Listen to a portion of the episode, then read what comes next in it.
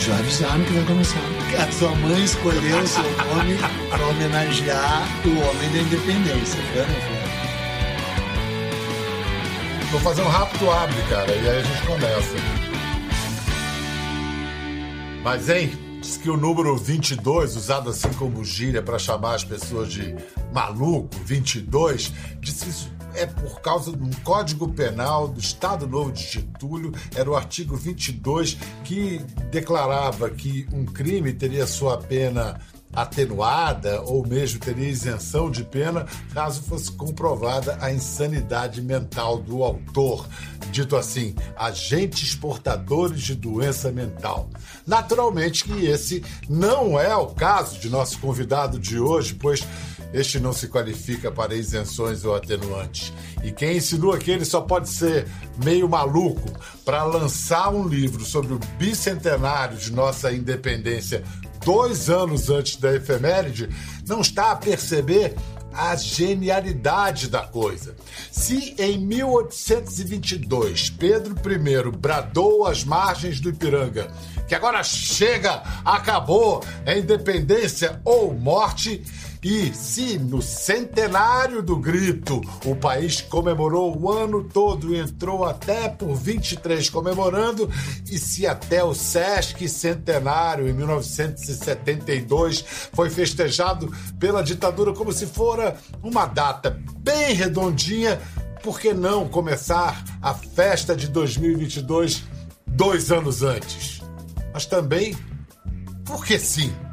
Vamos perguntar ao autor deste livro recém-lançado, Dicionário da Independência, 200 anos em 200 verbetes, o cara que melhor se finge de maluco nesta terra, Eduardo Bueno, o Peninha.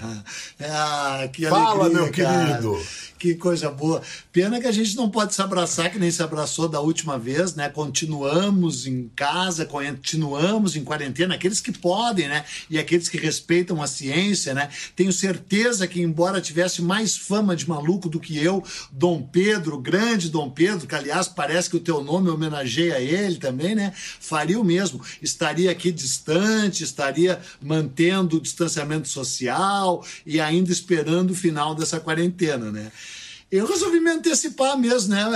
É, mas não foi ejaculação precoce. Pelo que eu deduzo de leituras recentes e também inspirado na- no, no seu lindo livro, porque além de ser um livro gostoso de ler, porque são verbetes, você vai usando como dicionário, é ricamente ilustrado pela por uma mulher que um dia vai ser canonizada. É, é- é- é- com certeza. É a Paula Teitelbaum, que além de parceira de trabalho do Peninha, é tadinha, é casada com ele. E ela ficou Santa três- Paula. Ficou três meses ilustrando esse livro, em cima do Debré, você viu ali, né? Tem ilustração. É. Vamos dar uma passeada pelos verbetes do dicionário. Vamos. Tem, aqueles verbetes que todo mundo ah, esperaria na escola. Zé Bonifácio, Leopoldina, Marquesa de Santos, mas também há aqueles que descortinam outros ângulos da história, ou pelo menos maneiras mais divertidas de abordar eh, a história. Mas, olha só, você, se você for a letra B, o que, que você vai encontrar? Brasileiro. Aí você pergunta assim pro Peninha, por que, que brasileiro é um termo pejorativo? É, e é incrível que a gente não saiba, não tenha plena consciência disso na sua origem, né? Porque hoje não é mais um termo pejorativo, evidentemente, somos brasileiros, temos orgulho de ser brasileiros, apesar dos pesares, apesar do 7 a 1 apesar dos vários 7 a 1 que tomamos, né? No, IDH, em pandemias e tudo, né? Mas somos brasileiros, temos orgulho da palavra brasileira, mas na sua origem, ela é óbvia, né? O sufixo eiro sempre indicou uma profissão. Todo mundo sabe disso, sapateiro, ferreiro, bombeiro e o brasileiro, ligado diretamente ao trato, ao tráfico do pau-brasil. Aquele que derrubava, batia, que derrubava os índios, mas que transportava e levava o pau-brasil para lá. E quando as cortes portuguesas rompem com o Dom Pedro, o acusam de brasileiro. Chamavam o brasileiro, o brasileiro, no sentido mais pejorativo e ofensivo. Se as regras gramaticais tivessem sido corretamente aplicadas, seríamos brasilienses, como somos nas línguas cultas, o inglês, Brazilians, em francês, Brazilian, né? Mas. Agora, para ser brasiliense, tem que ser de Brasília. É, exatamente. Mas olha, bra brasileiro ficou bonito, brasileiro ficou bonito Eu também, também acho. Vamos lá. Você falou há pouco dos índios e, e a gente aprende na letra C que é, Dom Pedro I só fez a viagem que levou ele ao Riacho Ipiranga graças ao, aos índios, porque ele, ele trilhou o caminho geral. Então os índios abriram o caminho da independência. É a Via Dutra? É o mesmo traçado? Exato. E você lembra, né, cara? Nós fizemos aquele delicioso, delicioso programa lá na qual eu trabalhei e você brilhou, ou foi ao contrário? Não, acho que foi ao contrário. Você trabalhou e eu brilhei. No, é muita história, no Fantástico, né? E uma do, dos aspectos que a gente abordou em Independência foi aquela longa viagem. Eu sou fascinado por essa história, sabe? Eu sou fascinado porque era uma trilha indígena, eram 600 quilômetros, né? E o Dom Pedro sai ali do, da Quinta da Boa Vista, que nós deixamos incendiar, vai até Santa Cruz, lugar muito conhecido hoje na Zona Oeste do Rio, Grande, do, do, do Rio de Janeiro, e segue um trilho, um trilho muito parecido com o da Viaduta, muito até o centro de São Paulo. Cara, é uma história incrível, uma história né, muito reveladora dos caminhos do Brasil. Essa série que o, a que o Peninha se referiu, que João Carrascosa e eu dirigimos para o, o Eduardo Bueno estrelar, ela estreou justamente com o caso. A tese era a seguinte: que a proclamação da, da independência foi resultado de um dia de fúria, de uma série de contratempos, para um eufemismo contratempos, uma série de perrengues que Pedro I tinha passado. Vamos ver um trechinho aí do Peninha. É, te cuida, Tarcísio Meira, para ver o Peninha como Dom Pedro I.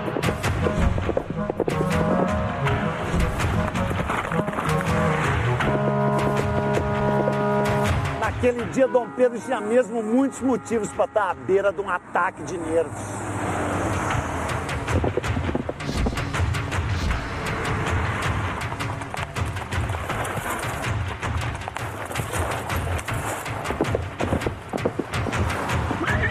Prazer, sou Dom Pedro I. Ok, ótima. Vamos mais uma, mas peraí, essa cena de fato aconteceu. Um dia antes da independência, né? Dia 6 de setembro. Isso que fazia o quê? Uma semana que ele tinha conhecido aquela que ia virar a maior paixão da vida dele, a Domitília, né? A Marquesa de Santos. É, a tese do Dia de Fúria tá ganhando o corpo mesmo. Mais algum argumento? Comida de beira de estrada? Piriri, diarreia, aflitamento, ou como se dizia na época, fluxo de ventre.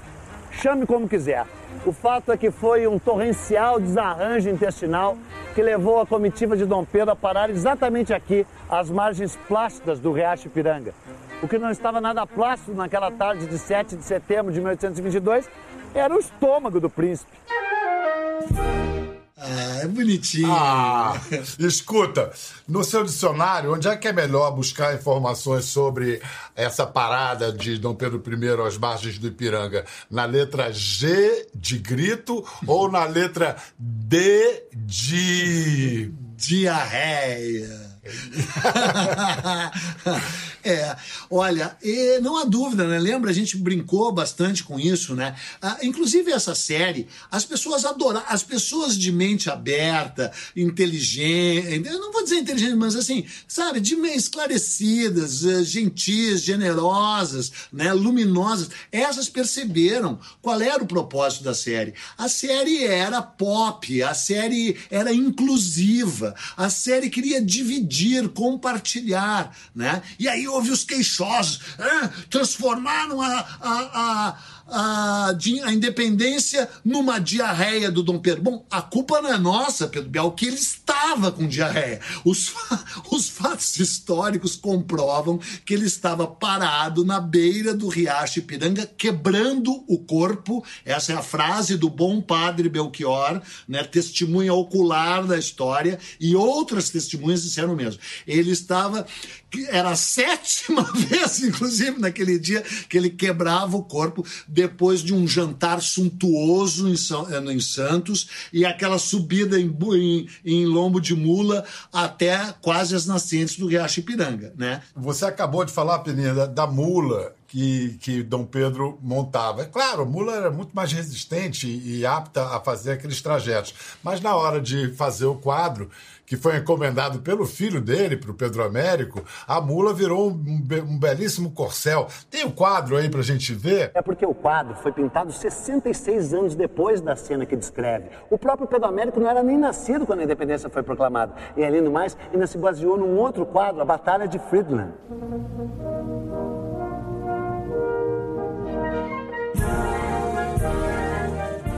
Isso é o quê? Chama de quê? Ficção, fabricação histórica, fake news? Mo monumentalização da história. A história está sendo é. monumentalizada. É. O que faz sentido. A história é uma fabulação, a história é uma fabricação, a história é simbólica. Óbvio que ela é feita com base documental, mas ela é sempre e necessariamente uma interpretação. Então, ao encomendar esse quadro, pelos seus propósitos, Dom Pedro II agiu muito certamente. E mais certamente ainda agiu o Pedro Américo, que, que pintou o quadro em Florença, em Florença, né? Ganhou um dinheirão em Florença para pintar o quadro. Não, e roubou, roubou a ideia do quadro de outro quadro, né? A composição. Roubou a ideia do quadro da batalha lá, de uma batalha do Napoleão, né? Chupou, chupou, como se diz, né? Olha, o jornalista que chupou a matéria ali. Tá. Aliás, eu fiz muito a minha carreira chupando matérias dos outros, tal, tal, tal, tal? Adaptando. Aliás, o nosso ídolo Bob Dylan, o nosso amado ídolo Bob Dylan, chupa muito. Só que é, com chupa ah, com grande categoria. Vamos lá, então, então arrebenta logo, fala de Shakespeare. Shakespeare nunca contou uma história original, pegou então, histórias que já tinham contado e contou do jeito dele. Muito melhor que todo melhor mundo. que todo mundo. Então o Pedro Américo é. pediu que lhe enviassem, inclusive, as amostras do barro do Ipiranga, para ele ser fidedigno à cor. Pediu que eles enviassem os, os, uniformes da guarda de honra. Então, é claro que é o, é, é o, o, que a gente chamou ali de. Como é que a gente chamou? De é, Photoshop. Evidentemente que é um Photoshop, né? E não tem problema em ser assim. O problema tem você acreditar só na imagem. Reverencia a imagem sabendo a história da imagem. Olha só, mas o, o quadro do Pedro Américo ganhou é, uma versão ainda mais monumental, cinema 35mm, cores, no Independência ou Morte, que Tarcísio Meira é, protagonizou em 1972, no Sesc Centenário da Independência. Vamos ver um trecho do, do Tarcísio. Ah, a cena do grito. A cena. Só há dois caminhos a seguir: partir para Portugal e entregar-se prisioneiro das cortes, ou ficar no Brasil e proclamar a independência. Mande mensageiro para São Paulo, que estropie tantos cavalos quantos forem necessários, mas que entregue o mais rapidamente possível estas mensagens ao príncipe regente. Todos em forma!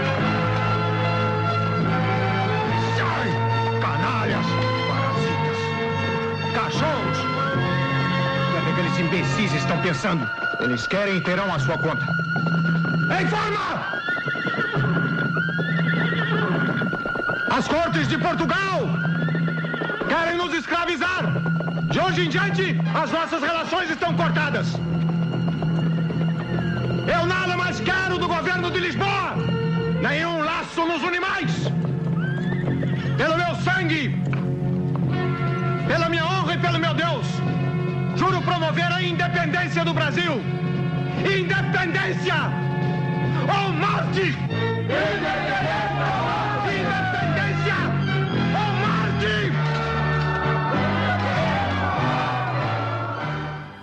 Pô, mas não tem como se arrepiar. Pô, não, não, tem, tem como não, não, se arrepiar. Não tem como é não. lindo. Não tem como não. É lindo. É lindo. É lindo. É lindo. Tarcisão. É. E a reconstituição perfeita do quadro. Sim, Maravilhoso. Sensacional. E Laços se... fora, soldado. E, e, foi, e é fidedigno as frases que ele as disse. Ele, ele pronunciou estas mesmas palavras, né? E ele teve o seu dia de fúria ali, porque ele era um cara legal, né? Eu gosto dele, sabe? Mas ele tinha os rompantes. E aquilo exigia um rompante. E ele o, fez assim, né? E, e o filme, você sabe, fez parte de todo aquele ano glorioso de 1972, quando você e eu tínhamos 14 anos de idade, mas eu garanto que eu sei a música decore e você não.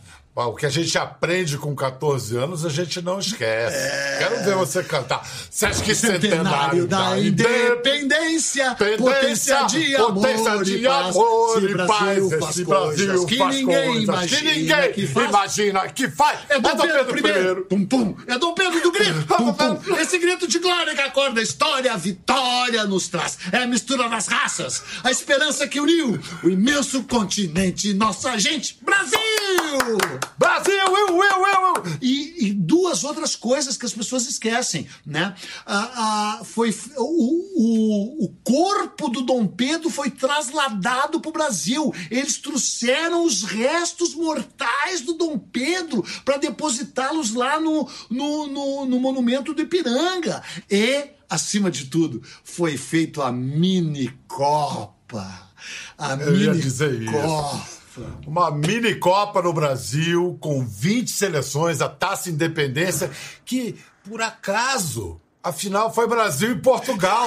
Foi, foi marmelada? Foi por causa do VAR. Anularam vários gols do, dos outros de VAR. E aí, por incrível coincidência, afinal foi Brasil e Portugal. E ganhamos com gol do. Jairzinho aos 42 minutos. Mostra aí! O Ribelino foi para bater, eu pedi para ele botar no primeiro pau.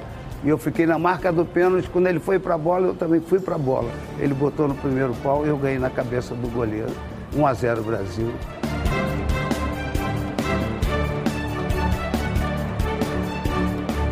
Na cerimônia de premiação, o capitão do Brasil, Gerson, chamou o ídolo português Eusébio para levantarem a taça juntos.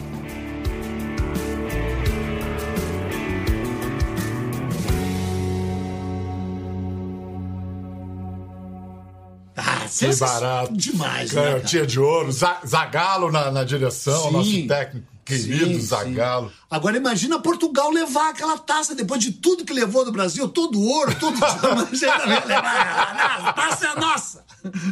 Escuta, vamos lá. Algumas coisas muito curiosas que a gente aprende lendo o Dicionário da Independência. Qual foi o, o papel que é pouco falado, pouco valorizado das mulheres no processo de independência. Quem proclamou a independência do Brasil, apesar do grito do Ipiranga lá, foi a dona Leopoldina. Foi ela que, que escreveu e assinou o decreto da independência no Rio de Janeiro, porque ela estava como regente. O Dom Pedro, ao, ao deixar o Rio de Janeiro para ir resolver um problema lá em São Paulo, São Paulo sempre criando problemas, o Dom Pedro foi até lá a, a, a, a tentar debelar uma rebelião que aliás conseguiu, e, e ela ficou como regente. Recebe aquelas cartas e, junto com o José Bonifácio, decidem que era chegada a hora da independência, faz o decreto da independência e o assina. O Dom Pedro apenas referenda o que ela já fez. E aí é preciso abrir mais um parênteses para falar dessa mulher extraordinária.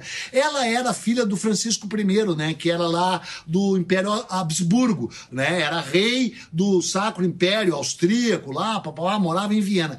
Ela tinha tido uma educação de luxo, ela conheceu pessoalmente o Schubert, aquele grande músico, né? Ela teve aulas com o Goethe, aulas não, mas conversou com o Goethe, um dos maiores gênios de todos. E quando ela vem para o Brasil, ela vem cheia de livros, porque ela era uma mulher culta, inteligente, interessada na ciência, na filosofia, nas artes, e é ridicularizada pela, pela Casa de Bragança, pela família real portuguesa, e dizem, ela lê, ela lê, porque ninguém lia. O Dom Pedro não deve ter lido um livro na vida dele. Dom Pedro era legal, repito, era atleta, mas a educação dele foi péssima, foi, era péssimo latinista, era pé, ele tocava sete instrumentos, mas ele nunca teve uma educação formal, ele foi, ele foi jogado pelos próprios pais. E ela tinha tido uma educação formal. Mas tem uma outra coisa que é importante salientar. O que a gente precisa realmente ter em conta é que a independência foi mais um dos momentos em que o Brasil mudou para ficar igual.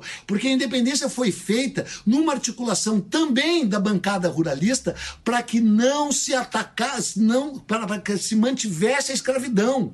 O Brasil uh, faz a independência, ao contrário do, das colônias espanholas, não se parte em pequenas repúblicas, não proclama a república, né? vira uma monarquia com um rei português no trono e, acima de de tudo, não abole a escravidão, ao contrário da Argentina, do Paraguai, da Colômbia, né? Então o Brasil muda para que certas elites rurais eh, se, se mantenham no poder entendeu? Então isso não é uma acusação, isso é só para a gente saber que se a gente quer construir um país mais uh, igualitário, uh, mais equilibrado, com mais distribuição de renda, com mais efetividade e eficiência, o caminho é a educação, o conhecimento. A gente tem que conhecer a nossa história, porque você vê as pessoas discursando e não sabem falar. Olha aí, quanta coisa você vai aprender com o Dicionário da Independência, inclusive que Dom Pedro I jamais teria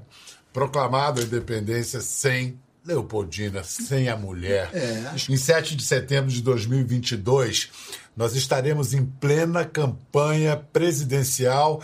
O presidente Bolsonaro na campanha para a reeleição. Você pode imaginar qual será o, o, um clima bastante animado, quente de campanha. 7 de setembro de 2022. Vai ter clima para a festa? Ah, meu amigo, que pergunta, porque você já mencionou, né? Eu vivi muito intensamente os 500 anos do descobrimento do Brasil, né? Muito, muito, né? Eu até brinco, você compartilha com a brincadeira que eu fui o Paulo Coelho dos 500 anos, a Adriane Galisteu do quinto centenário, né? Porque o meu livro realmente bombou, ele saiu em 98, ele vendeu 400 mil cópias tal. E o nosso presidente na época era o Fernando Henrique Cardoso, um sociólogo, é, a, a primeira dama era a socióloga, antropóloga Ruth Cardoso. E foi aquele naufrágio quase que literal, porque a própria nau, que pela qual nós pagamos milhões, não navegou. O índio ajoelhado uh, uh, em meio à fumaça. O pobre, o FH, ele deixou escorrer entre os dedos aquela celebração. Agora você imagina se um cara que nem esse que nem o FH, não foi capaz de fazer essa celebração, imagine em plena ah, campanha eleitoral, feita por um presidente que, no sentido cultural, é um desqualificado, que nunca leu, que nada sabe, que nada conhece, que não tem uh, visão transcendente de cultura, de informação, de, né, de sociedade civil, o que, que vai ser? Há talvez uma, uh, uma pequena esperança, que é o seguinte: a esperança, claro, sou eu, evidentemente, porque. não, tô brincando, mas eu não acho que eu seja esperança, mas eu, de fato, foram criadas duas comissões. A comissão do Senado para a, a celebração dos 200 anos, que é presidida pelo senador Randolph Rodrigues, que é um cara legal, esperto, inteligente, historiador, né? E uma comissão da Câmara Federal. Eu faço parte de ambas né? Eu vou tomar o poder, inclusive em ambas, né? E eu tenho esperança que alguma coisa se faça. E eu queria falar mais. E são 200 anos. Em 200 verbetes, adquira esse livro. A comemoração da independência dos 200 anos não é do presidente, não é do exército, não é é de todo mundo, é do presidente, é do exército, mas é principalmente de cada cidadão. Vamos ter a alegria de isso, comemorar a nossa independência isso, isso. e, inventá-la e reinventá-la cada dia. Parabéns por mais essa obra. Obrigado, amigo. Que, que, que, cumpra o seu glorioso destino, destino de vender muito. Tá Exatamente, tá é. Porque eu queria deixar claro que eu só escrevi para vender. Eu nem gosto tanto assim de história, né? Eu gosto mesmo é de dinheiro. Então. Como, inclusive tem uma cara de milionário, né? Tá tá é, só olhar. Dele. Vem cá, você tá ficando careca, que esse negócio de usar chapéu a gente sabe que é só pra esconder careca. Olha aí, olha aí. Ah, ah, bom, Não, aqui é o meu look ah, quarentena, o meu look quarentena aqui tá difícil, né? Obrigado, obrigado, Eduardo. Parabéns pelo livro, por mais uma obra. É, para nós, independência, independência ou morte. Tchau.